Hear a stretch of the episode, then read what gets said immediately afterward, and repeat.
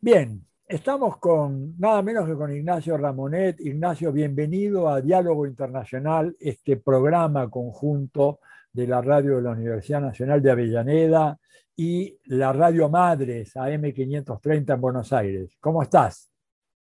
Oye, muy bien, Natilio, y muy agradecido que tengas la gentileza de invitarme a este programa inaugural. Es para mí una fiesta intelectual uh, conversar contigo. Así que, mira, esto, si sale bien, haremos un librito de esta conversación, mi querido Atilio. Bien, no sería mala idea, ¿cierto? Además ya tenemos algunas experiencias en esto, ¿verdad? Que el librito sobre la pandemia, que tuvo un recorrido impresionante. Este... Absolutamente, absolutamente. Este libro que está coescrito con nuestro amigo Abel Prieto, tú y yo, y que se llama La pandemia, el sistema mundo, con tres textos eh, se va a presentar en la próxima feria del libro de La Habana, pero el libro ya está circulando desde hace, desde hace meses. Sí. No estoy muy seguro que esté circulando todavía por Argentina. Me parece que había algunas dificultades ahí, pero espero ya que para la feria del libro de Buenos Aires, que comenzará a fines de abril, podamos tener el libro, que realmente es bien interesante. Yo lo presenté en la feria del libro de, la, de Caracas, no sé si te acuerdas, y ya puso a circular en ese momento en la Feria del Libro. Claro, no había, no podría decir que había miles de ejemplares, pero había un cierto número de ejemplares que ya empezaron a, circular a partir de allí. Y, bueno, eh, evidentemente ahora estamos saliendo de la pandemia, por lo menos eso esperamos, pero queda una reflexión indispensable sobre qué ha sido esto que nos ha ocurrido como humanidad, ¿verdad? Como sociedad.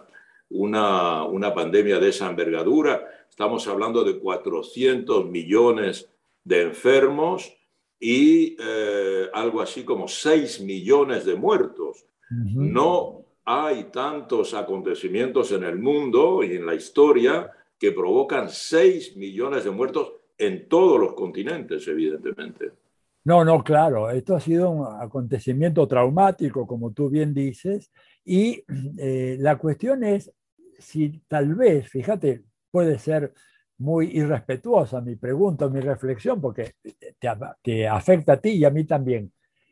No nos habremos quedado fuera de marco porque nosotros jamás hubiéramos imaginado lo que está pasando ahora en Ucrania. Es decir, ese libro que a mí me parece estupendo, ¿no es cierto? Creo que de repente recibe esta noticia o es impactado por la noticia de Ucrania que creo que ninguno de nosotros especuló sobre la posibilidad de que pudiera haberse producido un fenómeno como eh, esta intervención militar de eh, Rusia en Ucrania, lo cual no desmerece para nada, porque el libro en realidad sirve muy bien para demostrar el impacto sobre el capitalismo y su transformación y su transformación regresiva, pero fíjate cómo nos tomó de sorpresa este hecho impredecible sobre el cual, bueno, vos has escrito muchas cosas, me gustaría un poco una primera reflexión sobre esto. ¿Cómo lo ves? Mira, con un poco de humor, hay gente que dice que Vladimir Putin merece el premio Nobel de Medicina porque erradicó la pandemia. Se cesó de hablar de la pandemia, se terminó la pandemia de COVID. Y no cabe duda que desde el punto de vista comunicacional, la guerra de Ucrania ha venido a instalarse en primera plana de la información y por consiguiente ya ha ocultado la pandemia. Es verdad que estábamos en una fase regresiva de la pandemia, sobre todo con esta variante Omicron, que era ya menos peligrosa, y en muchos países ya ha habido un esfuerzo muy importante en materia de vacunación eh, y ya muchas personas han estado este, eh, infectadas. Por consiguiente, eh, el, el, el acontecimiento hoy central del mundo, del planeta, que es la guerra en Ucrania, eso efectivamente ha ocultado la pandemia. Y también, como tú dices, no podíamos imaginar esta operación militar especial en la medida en que el mundo aún no ha salido de la convalescencia, el mundo está muy debilitado, las economías del mundo, las sociedades están muy impactadas. y el impacto de la propia guerra sobre una humanidad ya tan ah, golpeada, eh, evidentemente puede provocar, puede tener consecuencias que van mucho más allá de las deseadas por los dirigentes políticos en este conflicto. Claro, eh, yo creo que además estamos en, en, un mundo, ¿verdad?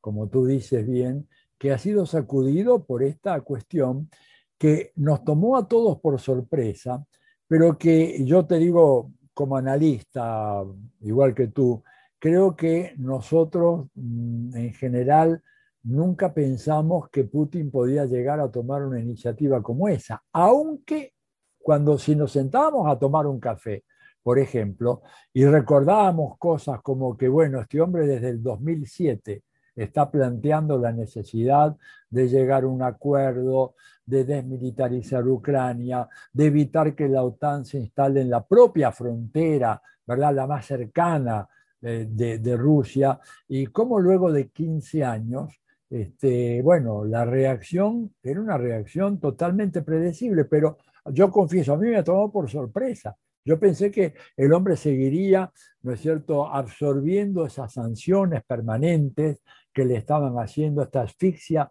financiera y comercial. Y bueno, de repente, como suceden estas cosas, ¿no? De gol, de la, noche a la mañana eh, se produjo la ocupación y ahora, claro, hay una situación tremenda, ¿no es cierto? Y en donde estamos viendo algo que vos has escrito mucho sobre esto, es cómo ha habido una operación de concierto de la prensa mundial en contra ya no solamente de Putin, en contra de Rusia. Y yo me atrevería a decir, y corrígeme, porque vos en esto tenés un conocimiento tremendo, mucho más que el mío. Yo ni no recuerdo en lo peor de la Guerra Fría, en lo más álgido de la Guerra Fría, un ataque tan concentrado, no solamente de los gobiernos, sino de las empresas, del Comité Olímpico, de la FIFA, ¿verdad? Este, en contra de Rusia, cosa que me parece que casi no se produjo este, en, el pasado. ¿Coincidís con esto? Totalmente, totalmente, Atilio. Durante la Guerra Fría eh, y el momento más, eh, digamos, más de, mayor agresividad en la Guerra Fría fue el macartismo, ¿verdad? Eh, final de los años 40 en Estados Unidos. El macartismo no era antirruso, era anticomunista. Entonces, el macartismo, que fue, eh, repito, la eh, ideología más hostil a la Unión Soviética, evidentemente no se atacaba, no atacaba a la cultura rusa, por ejemplo, no atacaba a Dostoyevsky, no atacaba a Tolstoy, no atacaba a Prokofiev, no, atacaba a los grandes, a Eisenstein, los grandes cineastas eh, soviéticos, atacaba o perseguía a las personas sospechosas de militar en el comunismo, de ser como una quinta columna introducida en la sociedad eh, estadounidense.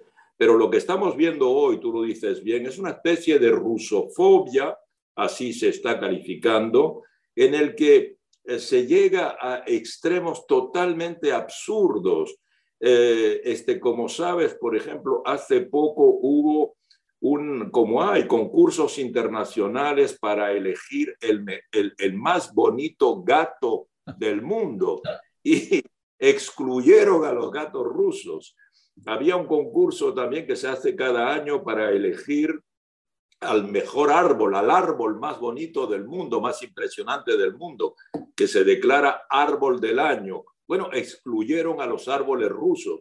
No, no, se ha llegado, y lo que tú dices de la FIFA, eso no se vio jamás, no se vio jamás, no se vio jamás, ni siquiera contra la Unión Soviética. A la Unión Soviética, Occidente le reprochó muchas cosas y en particular, bueno, la represión en Hungría en el año 56, la represión en eh, Praga en 1968, pero después de esos acontecimientos que también eh, dieron lugar a manifestaciones muy este, sovietofóbicas, eh, no se llegó a excluir a Rusia de tal o cual este, con, con, campeonato de fútbol, ¿verdad? Aquí estamos alcanzando una dimensión muy importante. Claro, lo de las empresas no podemos comparar porque no había empresas occidentales de esta envergadura instaladas en la Unión Soviética como las que se instalaron recientemente. Tampoco existían estas mega empresas comunicacionales, Apple, Facebook, Instagram, etcétera, que están saliendo de Rusia en este momento y que, claro, no existían en la época de la Unión Soviética, pero no había el mismo espíritu que hay en este momento. Sí. Claro, yo estoy recordando eso, Ignacio, que por ejemplo me parece que no había una prohibición de eh, circulación de las noticias del Pravda, ¿no es cierto?, en aquella época, ¿no es cierto? O la agencia Novosti, que era una de las agencias que tenía la Unión Soviética. TAS, TAS. La, más la más importante es la TAS, tienes razón, pero no había sido, no había sido censurada.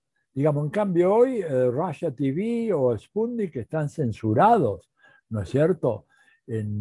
Claro, en la época esas agencias no eran difundidas por los medios occidentales, ni existía nada semejante a Rusia Today, o sea, un canal de televisión en el interior de un país otro que los países aliados a la Unión Soviética que difundiese información eh, eso no existía, evidentemente. Entonces, pero efectivamente los corresponsales de la TAS o los corresponsales de Novesti o los corresponsales de Isvestia estaban en los países occidentales y no eran expulsados. Y no fueron expulsados ni siquiera durante la crisis eh, de Checoslovaquia o la crisis de Hungría, ni la crisis de Polonia, que también fue extremadamente grave en los años 80. Dime una cosa, incluso hablando de esto, yo estoy pensando, recordando ahora, gracias a tus ideas, de lo que fue la crisis de los misiles del 62, de 1962, en donde ni siquiera en ese momento hubo una erupción eh, antisoviética tan feroz como hay hoy en relación a Rusia. O sea que entonces el problema no era el comunismo, el problema es Rusia, tal vez. Claro, claro. No, él, se ha focalizado sobre la persona de Putin. De una manera, el relato lo conocemos bien. Eh, el, relato mediático, el relato propagandístico, trata de focalizar el odio no hacia un país, ni hacia una sociedad, un pueblo, una nación, sino al líder de esa nación. Se hizo con Saddam Hussein eh, cuando no había ninguna eh, motivación real para desencadenar una guerra, ni hubo apoyo de Naciones Unidas, además, pero se hizo. Eh, igual se hizo con Milosevic, se le diabolizó, se le satanizó y luego entonces la guerra era posible. Aquí se ha hecho igual con Putin. En algunos medios dicen las tropas de Putin eh, cercan la tal ciudad, las tropas de Putin, no se dice las tropas rusas de Putin, porque la idea es de focalizar sobre una personalidad, líder en particular del adversario, y a partir de ahí todo ya viene, si él es el diablo, todo lo que pueda hacer es eh, diabólico, demoníaco, ¿verdad? Y como tú dices, cuando hubo la crisis de octubre del 62, eh, los Estados Unidos no la extendieron a todo lo demás. En aquel momento eh, los diplomáticos soviéticos estaban en Washington, los diplomáticos soviéticos estaban en Naciones Unidas, se seguían las negociaciones. Y además ese ejemplo muestra bien lo que tú decías antes y que decimos, eh, la OTAN ha estado jugando con fuego eh, en los últimos años, este, contrariamente a lo que se había negociado y prometido en los años 90, la OTAN siguió acercándose a las eh, fronteras de Rusia. Está ya en las fronteras de Rusia, efectivamente. Y eh, el presidente Putin ha reclamado varias veces una conferencia internacional sobre la seguridad, tanto la seguridad de Rusia como la seguridad de Europa en este caso, y no se le ha escuchado. No quiero decir y no quiero justificar este, esta agresión, este ataque, esta, este desbordamiento de violencia, porque creo que la solución de la violencia no es buena y no debemos impulsarla, pero no cabe duda de que la irresponsabilidad de la OTAN ha sido muy importante. Y la OTAN ya eh, jugó con fuego cuando instaló, primero se instaló en los países bálticos, que ya están muy cerca de San Petersburgo, muy cerca, mucho más cerca que Ucrania y muy cerca de Moscú, ¿verdad? Y ahí ya tienen bases y ya tienen eh, cohetes y, y por consiguiente pensar que podían seguir haciéndolo en un país donde hay un conflicto desde hace ocho años en el Donbass, eh, era una manera de provocar. ¿Por qué Putin cayó en esa provocación? No lo sabemos, efectivamente. Ahora, y fíjate que en, los últimos días eh, se ha, empezado a circular un documento eh, preparado por la corporación RAND, ¿no es cierto?, cuyo título lo dice todo, ¿no? sobreextendiendo y desbalanceando a Rusia. El documento del 2019 eh, y cuando uno lo mira, yo, eh, eh, lo que está disponible en la web es una versión resumida ¿no? del documento. Supongo que el documento más amplio debe tener condición de documento clasificado, ¿verdad?, para uso del gobierno americano, pero lo que dicen en la versión que se puede encontrar en la web es realmente espeluznante porque está todo el plan de acción de lo que hemos visto, lo que luego ocurrió a partir de las últimas semanas en Ucrania, estaba todo planeado de una manera muy clara ahí. Cómo había que provocar a Rusia, cómo había que asfixiarla, cómo había que desbalancearla con sanciones económicas, cómo había que acabar definitivamente con la dependencia europea del gas ruso, que Rusia no puede vender más nada acá, cómo había que eh, establecer almas letales y estoy citando textualmente el documento, almas letales depositadas en Ucrania. O sea, era un plan integral económico, político, diplomático, militar, para hacer que inevitablemente Putin o quien quiera, ¿verdad? Porque puede estar otro en su lugar, saliera rápidamente a sofocar esa amenaza. Entonces, ahí estamos ante una situación muy grave porque es cierto, a nadie Nadie, a, nadie le gusta, ¿verdad?, ver lo que está ocurriendo en Ucrania, que son desgarradoras las imágenes. Pero acá hay una responsabilidad fundamental, que es que Occidente provocó esa guerra y contra la advertencia de gente como Kennan, tú recordarás, Kennan fue el... George Kennan. George Kennan, el famoso autor del largo telegrama que da origen a la doctrina de la contención.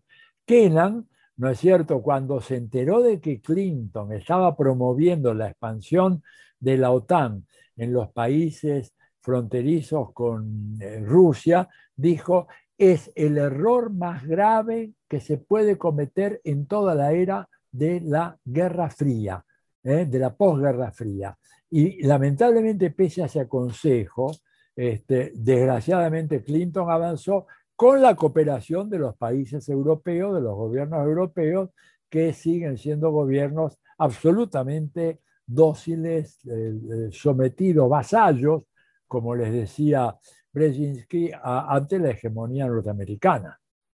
Sí, e, e, esta, esta situación no cabe duda que ha sido provocada. Eh, por eso seguimos preguntándonos, ¿tenía alternativa Putin ante esta situación. Esta guerra le va a permitir evitar que lo que estaba premeditado eh, no ocurra o al contrario, estará acelerando lo que está pasando. Porque cuando analizamos fríamente vemos que la guerra ya ha provocado dos, ya tiene dos consecuencias, por lo menos dos consecuencias que evidentemente no son eh, favorables a Rusia en los próximos años. Eh, el primero es eh, que ha permitido reagrupar a la ONU, a la OTAN. Ha permitido darle a la OTAN un eh, sentido. La OTAN estaba, como decía Macron, desprovista de cerebro. No tenía motivación. Era una alianza militar contra quién. No, no tenía un enemigo definido. El que definió últimamente el yihadismo, islámico es demasiado diluido para motivar una alianza de estados tan importante. La OTAN se ha reagrupado, se ha eh, organizado, tiene ahora está en orden de batalla. Segunda consecuencia muy importante es el rearme, el rearme mundial, el rearme de Alemania, que no es cualquier cosa. ¿Y el, rearme de, el rearme de Alemania, el rearme de todos los países de la Unión Europea, el rearme de Francia, el rearme de Italia. Eh, todos los países van a tener ahora un presupuesto de 2%, cosa que había exigido Trump y que ellos no estaban de acuerdo con tenerlo. El rearme de Japón. Japón ha duplicado su, eh, este, su presupuesto militar. Entonces, y no hablamos de cualquier Estado, hablamos de Japón y de Alemania, rearme de Japón, rearme de Alemania. Para los que saben un poco de historia, esto tiene eh, muchos ecos. Tercera consecuencia, yo diría, es que eh, Rusia se queda eh, con una excesiva dependencia, diría yo, de su aliado principal, que es China. Pasa a ser un, a depender de China, a depender de China para muchas cosas, en particular financieras, comerciales, este, económicas, y esa dependencia reduce el estatuto de Rusia. Por otra parte, Rusia, en lo que estamos viendo de guerra, no ha demostrado una superioridad estratégica militar que haya asombrado al mundo. Eh, esta guerra sigue eh, más o menos empantanada. Entonces, su dependencia con China debilita evidentemente a Rusia, pero también debilita a China, porque obviamente China se encuentra ahora con la necesidad de cargar con un país debilitado como es Rusia. Entonces, si, si vemos estas tres consecuencias, eh, digo, esta guerra que obviamente Rusia eh, puede ganar, en todo caso en sus objetivos principales, que recuerdo son tres. Eh, la anexión de Crimea está admitida, es definitiva, reconocida por, por Kiev. Eh, la independencia de las dos repúblicas del Donbass es reconocida por Kiev. Y tercero, en la constitución de Ucrania se inscribe el hecho de que Ucrania pasa a ser un Estado neutro. Yo pienso que en las negociaciones que se pueden abrir, que hoy mismo se están abriendo en Turquía, eh, Rusia puede avanzar hacia eso. Eso no va a cambiar lo que decíamos antes, las consecuencias que hacen que el mundo en general pasa a ser mucho más hostil a partir de ahora con respecto a Rusia. Sí, ciertamente. Ahora dime, ¿y cómo queda Europa con todo esto? Porque eh, Europa privada del gas ruso teniendo que comprar el gas de Estados Unidos a un precio muy superior eh, y con un abastecimiento problemático, porque no es fácil llevar ese gas eh, líquido, ¿verdad?, desde la costa este de Estados Unidos hasta Europa, además porque hay un problema logístico. Yo estuve conversando con algunos expertos, ¿verdad?, que hablaban de que no existe un número suficiente de buques regasificadores en el mundo. Por lo tanto, tenés que hacer una reserva con mucha anticipación para poder tener eso. Y además, por el volumen de la demanda europea, ese gas que puede enviar Estados Unidos, ¿verdad? No va a ser suficiente. Entonces, ¿No va a impactar esto en, relación a Europa? Eh, ¿No crees que puede ocasionar nuevas tensiones todavía en un continente que ya está muy tensionado? Porque los refugiados, refugiados ucranianos, si bien son blancos y de ojos celestes, como dijo un canalla en la televisión británica, ¿verdad? Generan a su vez tensiones dentro de los países receptores de la emigración o del éxodo ucraniano. ¿Cómo lo ves? Bueno, dos o tres cosas. Eh, sobre la energía y Europa. Hay, que ver el corto plazo, el medio plazo y el largo plazo. A corto plazo, evidentemente, Europa no puede pasarse y de hecho Europa se ha eh, diferenciado de Estados Unidos en el sentido de que no ha cesado de comprar el gas y el petróleo rusos. Eh, en el medio plazo, obviamente, se va a encontrar a sustitutos, Argelia, Qatar, Kuwait, eh, el Oriente Próximo y Estados Unidos, como tú decías. Pero en el largo plazo esto va a acelerar dos cosas. Va a acelerar el, paso a las energías renovables con mucha mayor celeridad, evidentemente, y el mantenimiento o el desarrollo de la energía nuclear. Evidentemente, ya los alemanes han tomado la decisión de no desmantelar las centrales nucleares que tenían la intención de desmantelar y basta con ver cómo las acciones de las empresas nucleares civiles están subiendo porque eh, Europa va a querer tener su propia, su propia energía. Esto en cuanto a, los, eh, a la cuestión de la dependencia energética. En cuanto, evidentemente, a la situación de, Europa, eh, Europa sale de, esta crisis también con eh, una unidad que pasa por la necesidad de tener eh, mayor eh, mayores recursos, lo estamos viendo en este momento. Y también Europa va a pasar a depender mucho más de Alemania. Alemania, que es la primera potencia económica, puede ser en los próximos años una gran potencia militar, por lo que decíamos antes.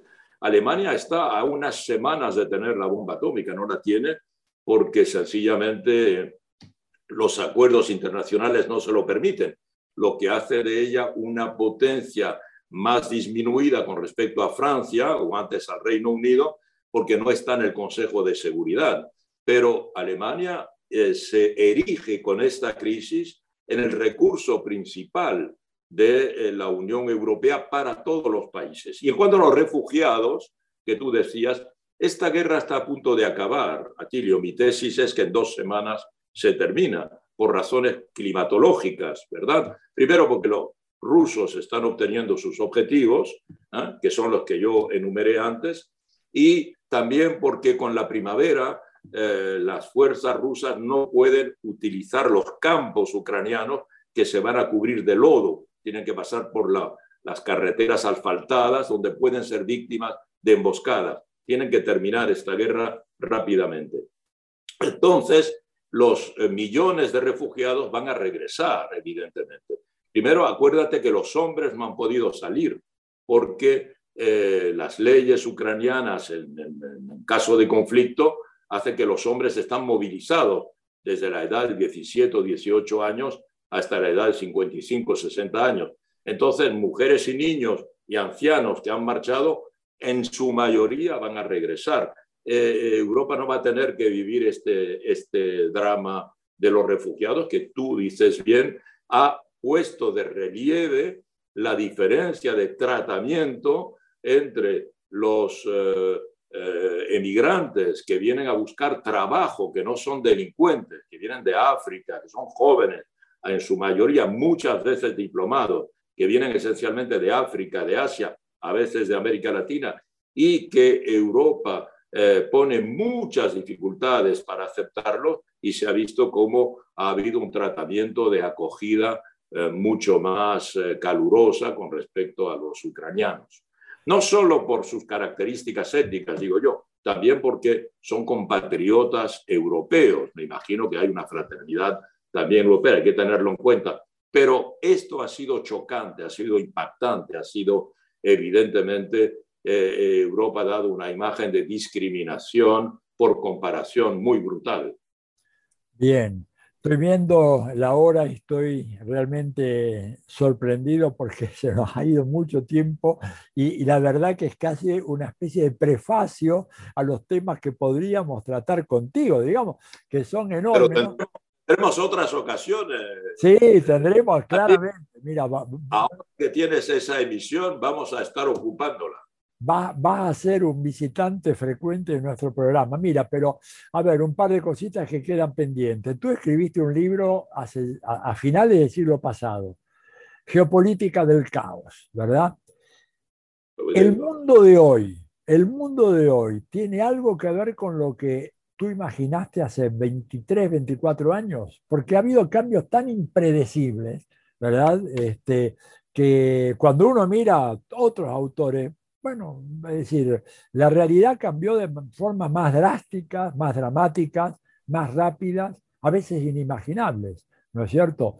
Por ejemplo, todo lo que es algo que tú ves en otro libro, El Imperio de la Vigilancia, que es un libro hermoso que yo lo he recomendado mucho a mis estudiantes y a la gente con la cual trabajo, todo ese desarrollo formidable de las nuevas tecnologías informáticas aplicadas a la guerra, a la vida económica, potenciadas, como decías tú, por la pandemia, de repente hacen que las peores predicciones que uno podía haber formulado hace 25 años queden ya como una especie de pronóstico casi risueño. ¿Cómo, lo ves en, en, relación a aquel libro? Mira, en términos de, de, física y de termodinámica, efectivamente el caos ha ido agrandándose ¿eh? desde que escribí ese libro hace como 25 años. Claro. Este, el, el, caos ha ido agrandándose y sobre todo, eh, probablemente el caos se va a desarrollar, desgraciadamente, sin ser pesimistas. estábamos diciendo que la pandemia ya había sembrado mucha, mucho desorden en el mundo. ¿Por qué? Porque obviamente, eh, tú lo decías también, eh, la pandemia vino a demostrar que el neoliberalismo se había comportado de una manera totalmente irresponsable con las sociedades, porque en particular había desmantelado los servicios públicos de salud, transfiriéndolos a los privados, y los privados no estuvieron a la altura cuando llegó la pandemia. Ha habido un rearmamento del Estado, ¿verdad? Pero en ese rearmamento los estados se encuentran al final de la pandemia muy endeudados, han gastado mucho dinero en ayudas a las familias. Hay países donde durante ocho, nueve meses nadie ha trabajado porque los países, las sociedades estaban confinadas.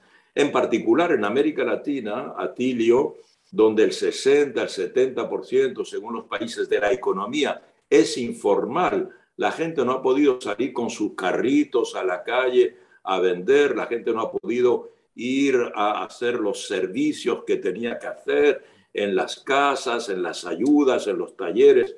Entonces, eh, durante meses y en algunos países ha habido subvenciones, se han dado subvenciones. El Estado también ha gastado mucho dinero para cuidar a los millones de enfermos eh, del Servicio Público de Salud. Ha tenido que comprar las vacunas eh, se sale endeudado. Y ningún país puede en este momento aumentar los impuestos o las tasas. Quien lo ha intentado, como el presidente Duque el año pasado, tuvo una protesta popular eh, muy importante. Guatemala lo intentó también, Puerto, este, Costa Rica lo intentó también. En todas partes ha habido protestas. Las sociedades no están eh, en este momento en disposición de aceptar un mayor coste de vida. Pero una de las consecuencias mayores económicamente de la pandemia es la inflación, precisamente, la inflación. Y la guerra viene a añadir desorden al desorden, viene a añadir inflación a la inflación, porque por razones estructurales el hecho de que por el petróleo, el, gas, el trigo, eh, la colza, los fertilizantes que se producen en Rusia o los metales en Rusia y en Ucrania, todo va a subir, todo está subiendo, el transporte, la electricidad, la leche, el trigo, las pastas. Entonces, la alimentación también está subiendo. En Estados Unidos, 7,8%, ¿verdad? Hablo bajo tu control, en, en, un año. Entonces, ya han racionalizado la gasolina. Eso va a ocurrir en todas las sociedades. ¿Cuántas protestas sociales va a haber? ¿Qué resistencia van a tener los gobiernos aquí o allá, en particular en los países menos desarrollados, para enfrentar estas protestas? Mira lo que está ocurriendo en España, que es un país relativamente desarrollado, con protestas de los pescadores que bloquean los puertos. En este momento, protestas de los camioneros que no aceptan una ayuda de mil millones de euros, no la aceptan. Y por otra parte, las protestas de los agricultores, que evidentemente se niegan a vender eh, con precios inferiores al precio de coste. Estamos hablando de un país desarrollado. ¿Qué va a pasar mañana en otros países en América Latina? Evidentemente, el desorden al desorden, la inflación a la inflación, eso lo van a vivir los más modestos de los hogares, de las sociedades, de los países del mundo. Y obviamente lo que viene ahora, inevitablemente, es una ola de protestas sociales y probablemente de algunos gobiernos que van a caer por estas protestas. Claro.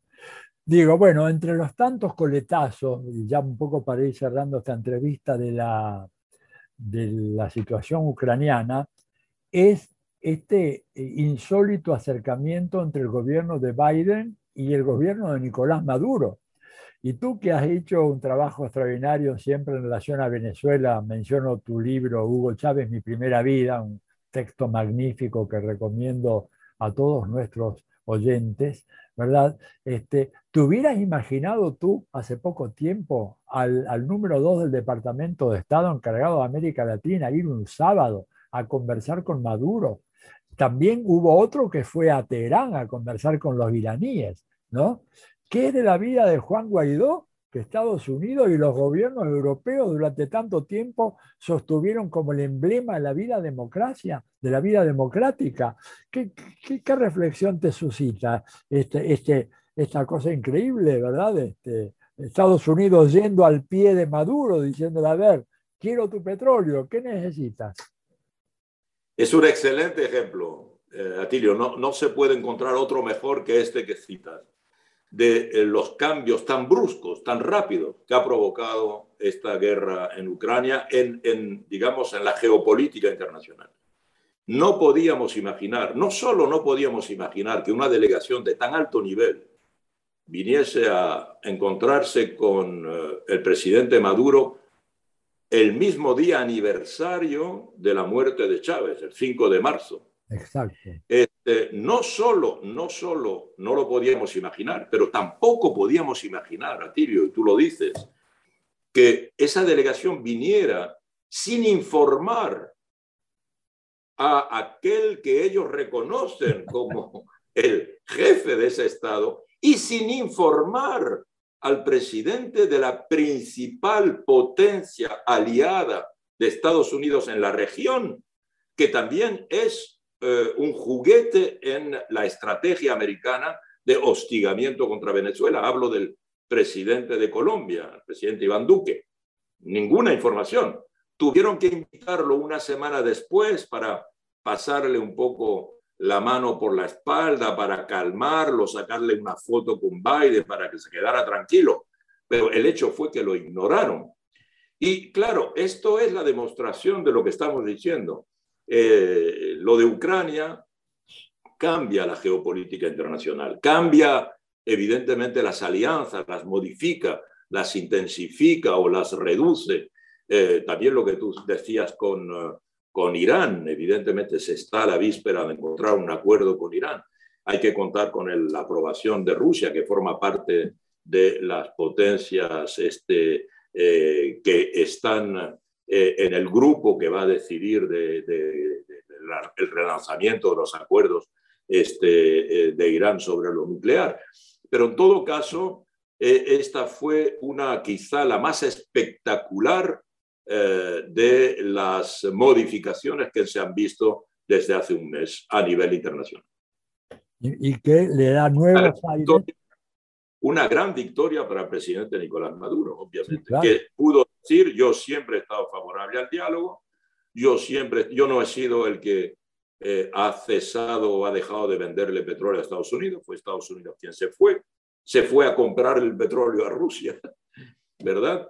Y como sabes, eh, actualmente eh, las autoridades de Caracas lo que piden es que si hay negociaciones, que se hagan en el marco de un reconocimiento de la legitimidad del gobierno de Venezuela, del gobierno bolivariano y la legitimidad del presidente constitucional Nicolás Maduro. Muy bien. Bueno, Ignacio, creo que... Conviene ya que estamos en eso, de que no entendemos cómo países amigos de América Latina aún ni siquiera han enviado embajador cerca del presidente Nicolás Maduro. Sí, bueno, en el caso argentino, que es el que conocemos más de cerca, están los pliegos en el Senado ya eh, y supuestamente en los pliegos la persona que iría como embajador a Caracas es Oscar Laborde, ¿verdad? Pero recién están los pliegos en el Senado. Acá durante prácticamente siete años la Argentina no tuvo un embajador, ¿verdad?, allá en Venezuela.